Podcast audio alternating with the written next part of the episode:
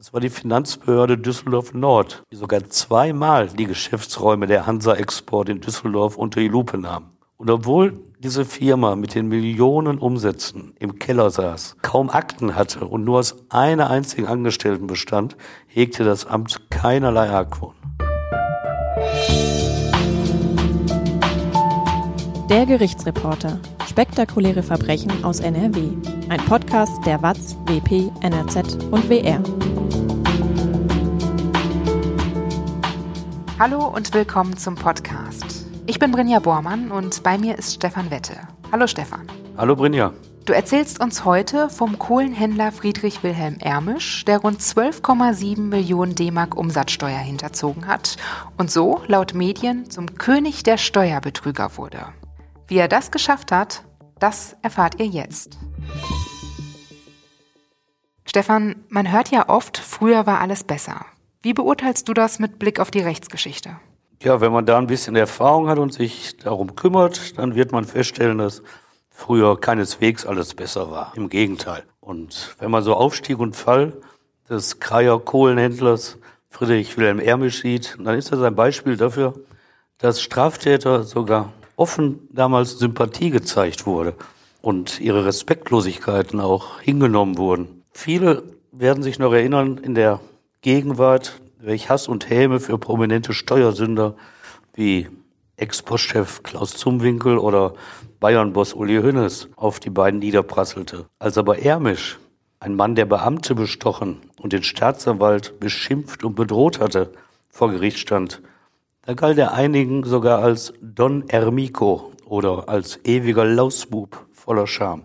Und in den Medien, die damals ausführlich über seinen Strafprozess berichteten, da kam auch Volkes Stimme zu Gehör, dass etwa die Zuhörer den Mann sehen wollten, der, Zitat, denen da oben, den Blutsaugern im Finanzamt das Geld in Millionen abgeknüpft hatte.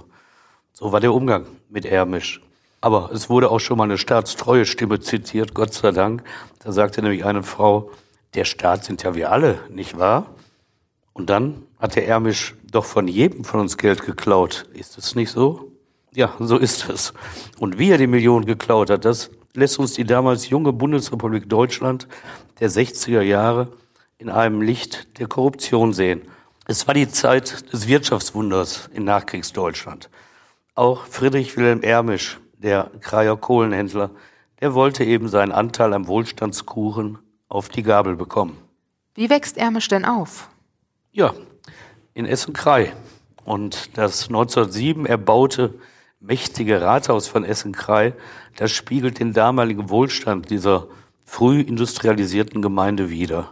Und wenn man durch den Stadtteil geht von Essen, sieht man heute noch die erhaltenen prächtigen Stuckfassaden der Wohnhäuser und auch den Kirchturm von St. Barbara mit 72,72 Meter soll er der höchste von ganz Essen sein.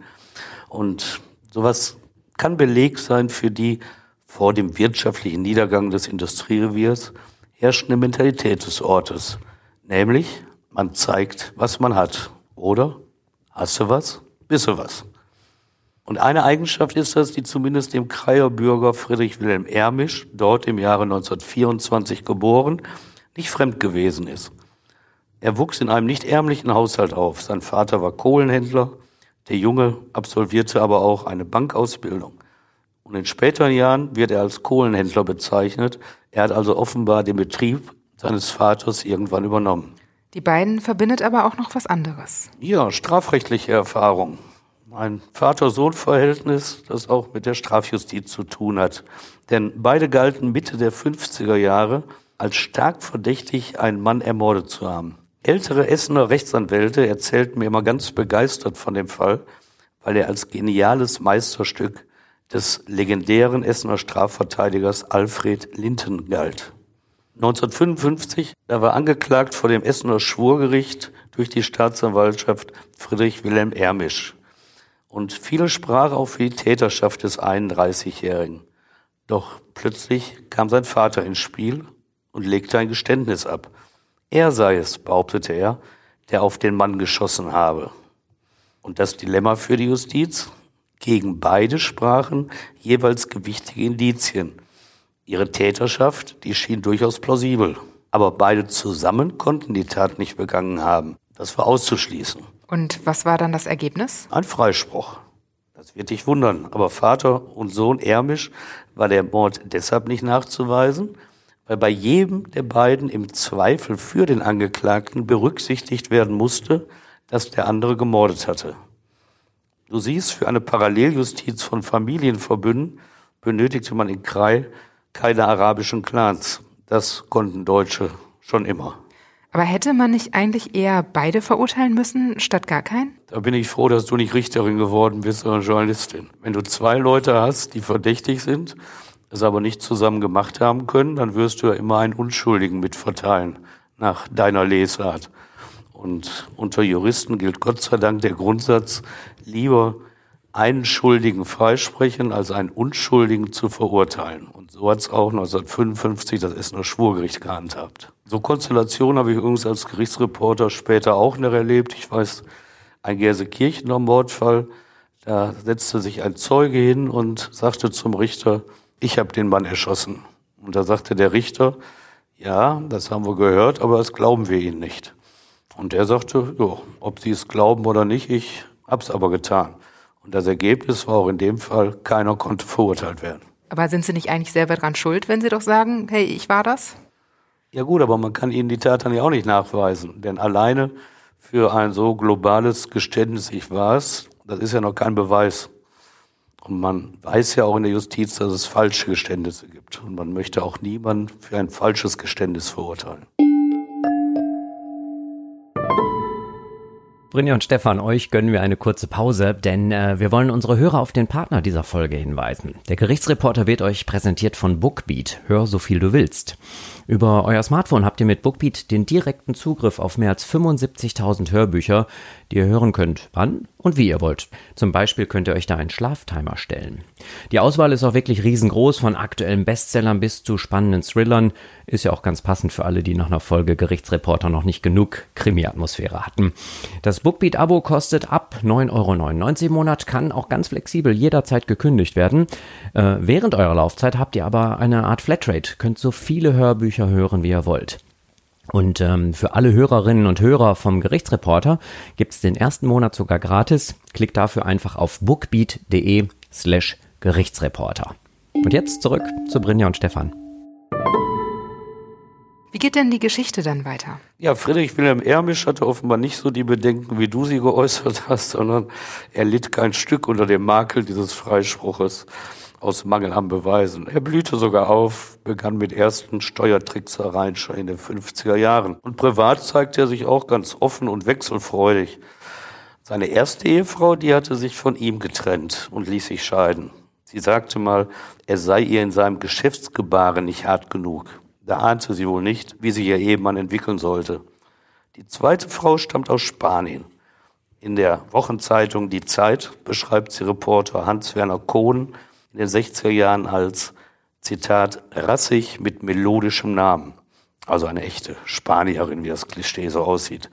Und zu ihrer Zeit erhielt Ermisch wohl den Ehrennamen Don Ermico. Und Reporter Kohne nennt den 1,86 Meter großen Steuerhinterzieher mit dem vollen dunklen Haar einen, Zitat, Romantiker und Spanier von der Ruhr.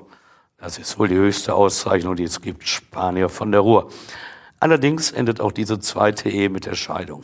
Das Verhältnis der beiden bewahrt aber eine gewisse Vertrautheit. So geht es um dreieinhalb Millionen Mark aus dem Steuerskandal. Und da vermuten die Ermittler, dass das Geld bei der wieder in Spanien lebenden zweiten Ehefrau verblieben ist. Die dritte Frau, die Mitte der 60er Jahre offiziell an seiner Seite ist, die sitzt später auch mit ihm als Komplizin auf der Anklagebank vor dem Düsseldorfer Landgericht. Sie ist die Strohfrau, die ihm den gigantischen Steuerbetrug erst ermöglicht. Was weiß man über diese Frau?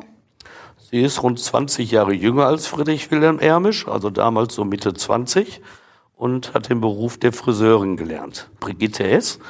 kommt aus Gelsenkirchen gebürtig, aber nach ihrer Festnahme, da schreiben die Zeitung nur immer ihren letzten Wohnsitz, Essen-Bredeney.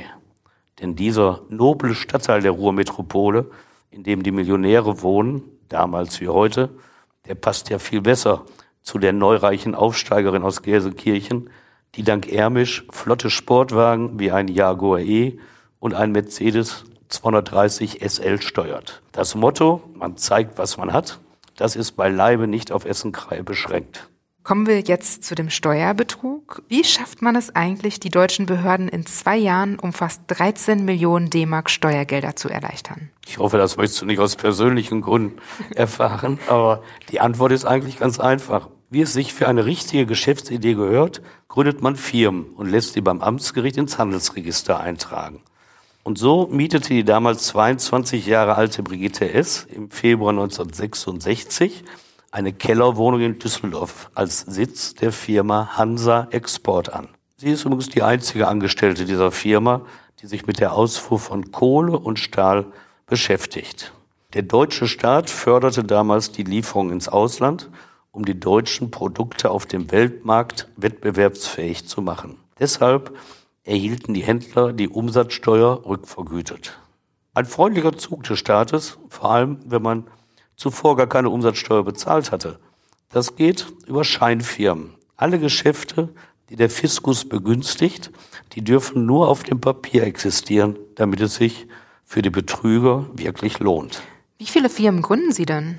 Insgesamt fünf Firmen gründeten Brigitte S. und weitere Strohmänner. Sie sind fleißig. Und in Köln heißt das Unternehmen, das im Handelsregister eingetragen wird, Glück auf. Man kommt ja schließlich aus dem Ruhrgebiet. Weitere Firmen werden in Düsseldorf und Essen gegründet, wo sich der eigentliche Macher Friedrich Wilhelm Ermisch alias Don Ermico zurückhält und als der eigentliche Boss offiziell gar nicht in Erscheinung tritt. Und so schieben die nur zum Schein gegründeten Firmen angebliche Lieferungen von Kohle und Stahl auf Lkw nach Holland. Unmengen hätte es diesen Transport wirklich gegeben, die Lkw-Schlange vor der holländischen Grenze die hätte sicher zurück bis nach Düsseldorf gereicht. Allein diese offensichtliche Unmöglichkeit der exportierten Menge an Kohle und Stahl hätten jedem Finanzbeamten schon damals auffallen müssen. Aber von dieser Seite hatte Ermisch offensichtlich nichts zu befürchten. Er durfte sich dank finanzieller Zuwendung behördlicher Hilfe sicher sein. Ein Geschäftsmodell also fast ohne Risiko. Sind die Firmen denn nicht mal vom Finanzamt geprüft worden?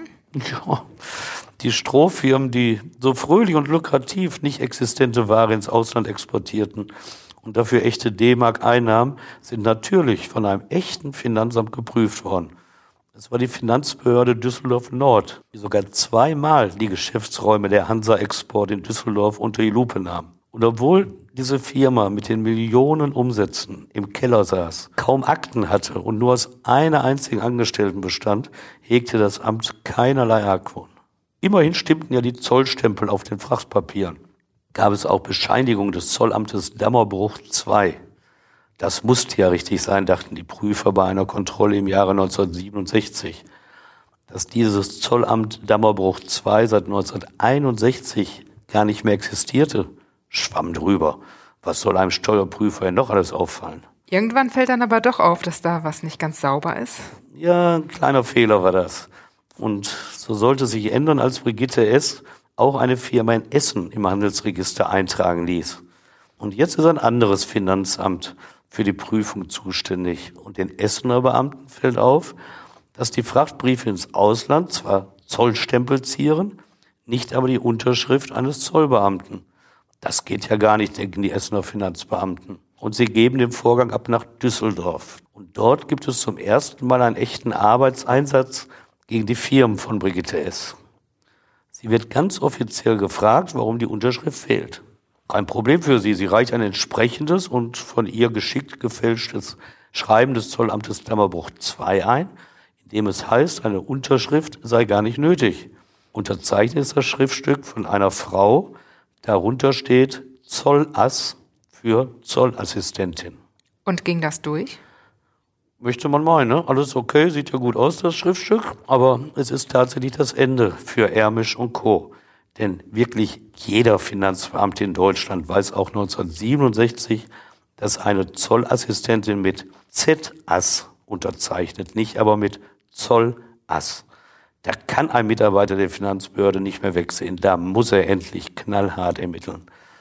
Und deshalb ist Kriminellen immer zu raten, auf solche Feinheiten zu achten. Drei Jahrzehnte später habe ich erlebt, da flog wieder einmal ein Umsatzsteuerkarussell auf, diesmal in Essen, weil die Mitglieder, darunter Schrotthändler, Schwächen in der Rechtschreibung offenbarten. Denn einer fälschte ein Schreiben und schrieb dort Liechtenstein nur mit I, ohne IE. Und auch das fiel dem Finanzbeamten natürlich sofort auf. Und was heißt das für den Fall Ermisch? Ja, da sorgte die falsche Zollass dafür, dass die Steuerfahne und die Kripo aktiv wurden, richterliche Durchsuchungs- und Haftbefehle bekamen. Und als sie diese vollstrecken wollten, standen sie vor leeren Wohnungen und Geschäftsräumen. Denn Friedrich Wilhelm Ermisch und seine Freundin Brigitte S., die waren längst ausgeflogen und in Mexiko gelandet. Da war es sicher für sie, glaubten sie. Sie haben sich natürlich abgesichert, denn anwaltliche Beratung gehört zu einer ordentlichen Flucht dazu.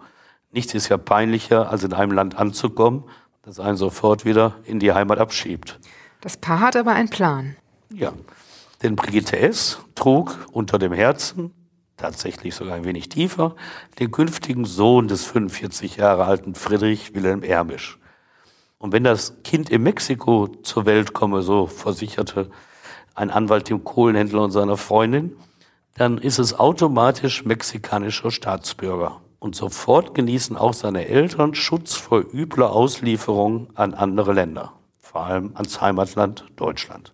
Und so landete das Paar am 11. Dezember 1967 in dem mittelamerikanischen Land.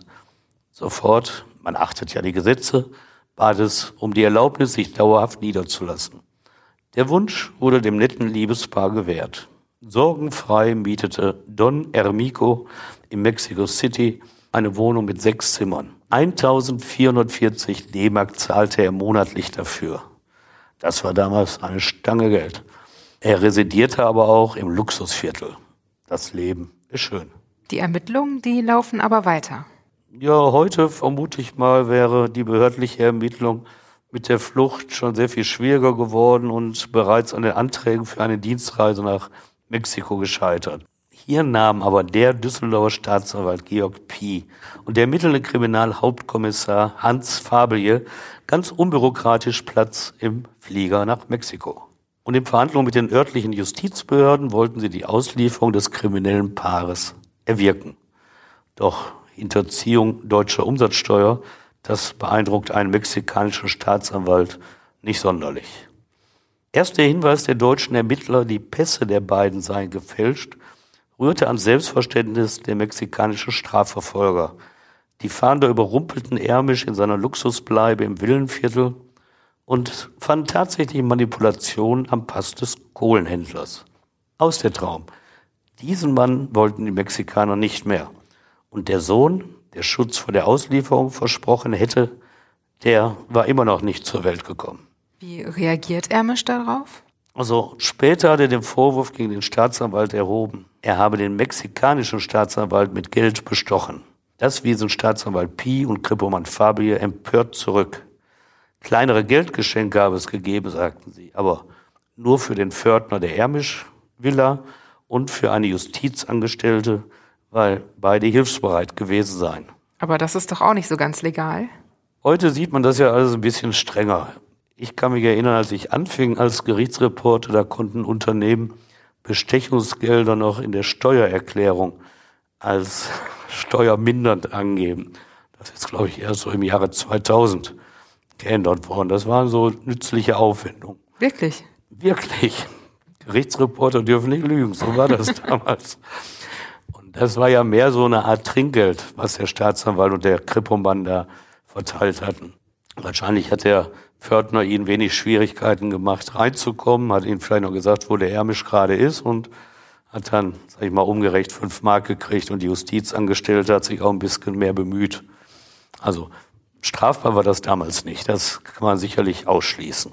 Kommen wir zurück zum Fall. Also ging es dann zurück nach Deutschland. Ja.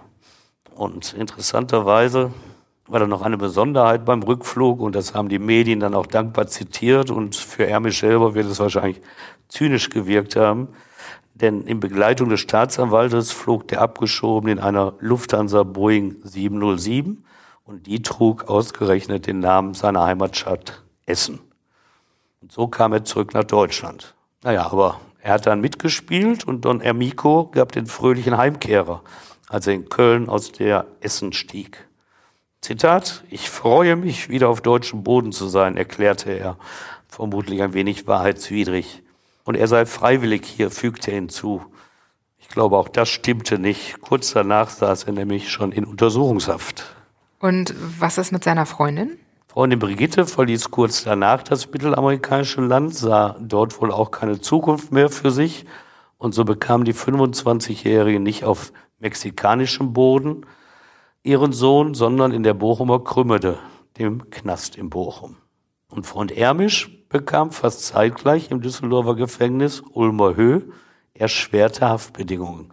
Denn ein anonymer Anrufer hatte die Staatsanwaltschaft gewarnt, Ermisch plane einen Ausbruchsversuch und verfüge durchaus über genügend Geldmittel für eine solche Tat. Da steckten ihn die Ermittler in eine ausbruchssichere Zelle. Kennt ihr eigentlich schon unseren YouTube-Kanal? Da findet ihr alle Folgen und zusätzliche Videos zum Podcast. Schaut auch gerne mal auf Instagram vorbei. Auch da gibt es Einblicke hinter die Kulissen und Bilder zu den Fällen. Ihr findet uns unter der Unterstrich Gerichtsreporter. Jetzt geht's weiter mit dem Fall. Etwas mehr als ein Jahr nach der Abschiebung beginnt dann der Strafprozess. Ja, von dem Landgericht Düsseldorf müssen sich ab Mai 1969 Friedrich Wilhelm Ermisch und seine Geliebte Brigitte S. wegen der Steuerhinterziehung verantworten. Die beiden sind nicht alleine. Vier Komplizen sitzen neben ihnen auf der Anklagebank. Da ist zum Beispiel eine ehemalige Finanzbeamtin und spätere Steuerberaterin, die ihm Tipps für seinen Steuerbetrug gegeben hatte. Und da sitzen weitere Strommänner, die Firmen gegründet hatten. Und die Ermittlungen, die hatten offenbart, wie viele Helfer Ermisch hatte. Viele Medien hatten damals ein wenig verächtlich berichtet, dass Ermisch sich mit seiner Geliebten nach Mexiko abgesetzt hatte. Schließlich sei dies ein Land, das von der Korruption beherrscht werde. Und über die Millionen, die Ermisch ins Ausland gebracht hatte, berichteten die Zeitungen. Und an die finanziellen Werte in Mexiko kämen die deutschen Behörden aber nicht heran, denn die haben sich der mexikanische Staat selbst unter den Nagel gerissen. Die dortigen Behörden, die hatten nämlich den bei dem Paar gefundenen Schmuck im Wert von rund 260.000 Mark sofort als Schmuggelgut eingestuft und beschlagnahmt. Haha, hieß es. So geht es also in Mexiko zu. Aber die deutschen Behörden, die scheinen ja auch nicht besser zu sein. Nein, das haben die Ermittlungen nämlich gezeigt, dass Deutschland keineswegs sauberer war. Ein Steueramtmann, stellvertretender Leiter der Düsseldorfer Umsatzsteuererstattungsstelle, von der Ermisch die Millionen erhalten hatte, der bekam nämlich vom Kohlenhändler 40.000 Mark. Und ein anderer Angestellter des Finanzamtes, bei dem wurden Schecks in Höhe von 30.500 Mark gefunden, alle ausgestellt von Ermisch. Ein kleiner Trost für uns, das alles erklärt, warum die angeblichen Kontrollen des Finanzamtes ins Leere gingen. Also doof waren die nicht, sondern eher auch kriminell. Und unabhängig vom Betrugsfall des Essener Kohlenhändlers Don Ermico kamen weitere Amtsskandale heraus. Die hatten gar nichts mit dem Fall Ermisch zu tun. Das waren so Abfallprodukte der Ermittlung. Ein Düsseldorfer Finanzbeamter nutzte zum Beispiel selbst den Trick mit Scheinrechnung und hätte fast 270.000 Mark kassiert. Da machten die Ermittlungen ihm allerdings einen Strich durch die Rechnung. Ein anderer kassierte tatsächlich mit gefälschten Einkommensteuerbescheiden 255.000 Mark. Zwei andere Finanzbeamte manipulierten Steuererklärungen ihrer Verwandten und Freunde und richteten so einen Schaden von rund 300.000 Mark an. Also alles kein Grund, um mit dem Finger auf mexikanische Beamte zu zeigen. Was wollte Ermisch denn eigentlich mit dem ganzen Geld machen, das er hinterzogen hat? Eigentlich ganz menschlich verständliche Vorstellung hatte er. Die Wünsche von Friedrich Wilhelm Ermisch, die wurden am Rande des Prozesses bekannt. Denn mit der von ihm Fiskuskohle genannten Summe hatte er geplant, sich ein prächtiges Haus im Schwarzwald zu bauen. Sein Ruhesitz sollte es werden. Den Lebensabend finanzieren wollte er aus den Einnahmen eines Autobahnmotels. Das hätte erst noch gebaut werden müssen. Also eigentlich ganz solide, was er im Blick hatte, aber nie verwirklichte. Und wie gibt Ermisch sich dann im Prozess? Tja, unterschiedlich. Also offiziell schweigt Don Ermico im Prozess und gab aber im Vorfeld schon durchgängig die verfolgte Unschuld. Schon vor dem Prozessstart formulierte er in der Untersuchungshaft Briefe, die umfassten rund 25 Seiten und gingen an die Medien. Und meist hieß es auf den vielen Seiten, dass Staatsanwalt Pi ein schlechter Mensch sei und er, Ermisch, ein guter. Kleine Kostprobe im Ermisch Originalton. Ich könnte keine leibliche Person betrügen. Mein gutes Herz schlägt im Verborgenen. Da wäre auch einer seiner Pläne besser geblieben im Verborgenen, nämlich auf den Staatsanwalt Pi einen Anschlag zu verüben. An Säure habe Ermisch gedacht, hieß es damals. Es gab ja auch genug, was Ermisch Pi vorwarf. Er sagte allen Ernstes, er sei aus Mexiko entführt worden. Nicht nur, dass Pi die dortigen Beamten bestochen habe, auch der Hinweis auf manipulierte Ausweisdokumente sei falsch. Ermisch, mein Pass war echt. Und was ist mit der Freundin? Ja, da machte die Mutter der Geliebten mit bei den Vorwürfen. Die deutsche Botschaft habe ihre Tochter falsch beraten. Die Beamten hätten nämlich gesagt, das Neugeborene müsse in Mexiko bleiben, die Mutter werde dagegen ausgewiesen.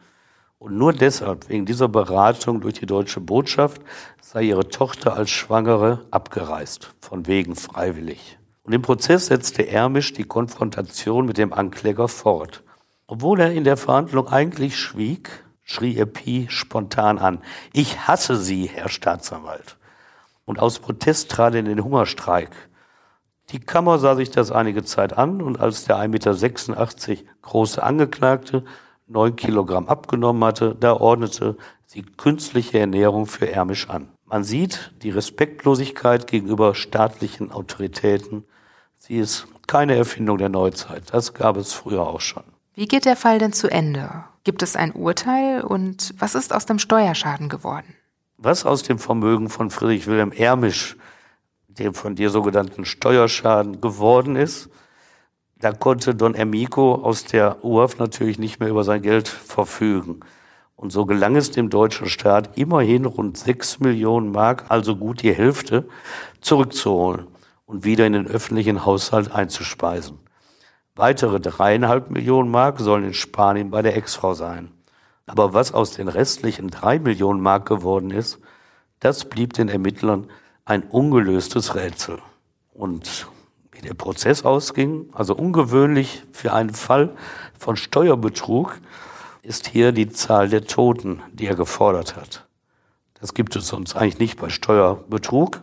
Aber ein Rechtsanwalt aus Münster, der er mich beraten hatte, der machte seinem Leben mit Schlaftabletten ein Ende. Und das bezogen die Ermittler auch auf seine Tätigkeit in diesem Fall. Und Ermisch selbst hatte zudem einen Beamten im Gefängnis bestochen. Und der schmuggelte für ihn Schriftstücke nach außen, die nicht in der Briefkontrolle landen sollten.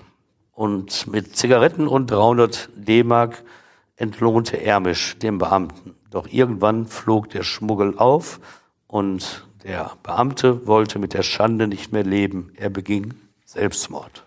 Und so endete auch das Leben von Don Ermico, der nur 45 Jahre alt war, als er sich in seiner Düsseldorfer Zelle erhängte. Schon längere Zeit machte er auf Beobachter und Prozessbeteiligte einen niedergeschlagenen Eindruck. Befragt, aus welchem Grund er so gucke, da offenbarte er nicht mehr den Strahlemann, wie man ihn sonst kannte. Er sagte, ich habe eben Kummer und Sorgen. Stefan, danke, dass du uns die Geschichte von Friedrich Wilhelm Ermisch erzählt hast. An dieser Stelle möchten wir uns einmal dafür bedanken, dass ihr uns bei Apple Podcasts so fleißig bewertet. Wir haben da schon ganz viel tolles Feedback von euch bekommen. Der Hörer oder die Hörerin mit dem Nickname Fotscha schreibt zum Beispiel, ich höre sehr gerne Crime-Podcasts und bei diesem gefällt mir sehr gut, dass er sehr authentisch ist und vor allem sehr respektvoll. Ich freue mich jedes Mal auf neue Folgen. Danke.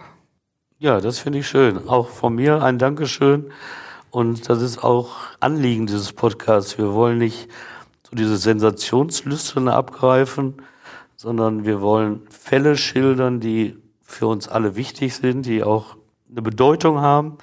Und durch meine Erfahrung wirkt es natürlich authentisch, weil ich vieles davon miterlebt habe. Und so soll es auch bleiben. Und dieser Respekt vor Opfern, aber auch vor den Tätern, die auch irgendwo Menschen sind, den wollen wir auch beibehalten. Feedback und Kritik könnt ihr uns immer gerne an hallo at der-gerichtsreporter.de schicken oder auch bei Instagram und YouTube. Und wir freuen uns natürlich auch weiter über eine Bewertung bei Apple Podcasts, denn wenn ihr uns da bewertet, dann hilft uns das, dass wir leichter gefunden werden und dass wir das hier auch weitermachen können. In zwei Wochen gibt es hier wieder einen neuen Kriminalfall aus der Region und ich freue mich, wenn ihr auch dann wieder zuhört. Bis dann. Ja, danke und tschüss.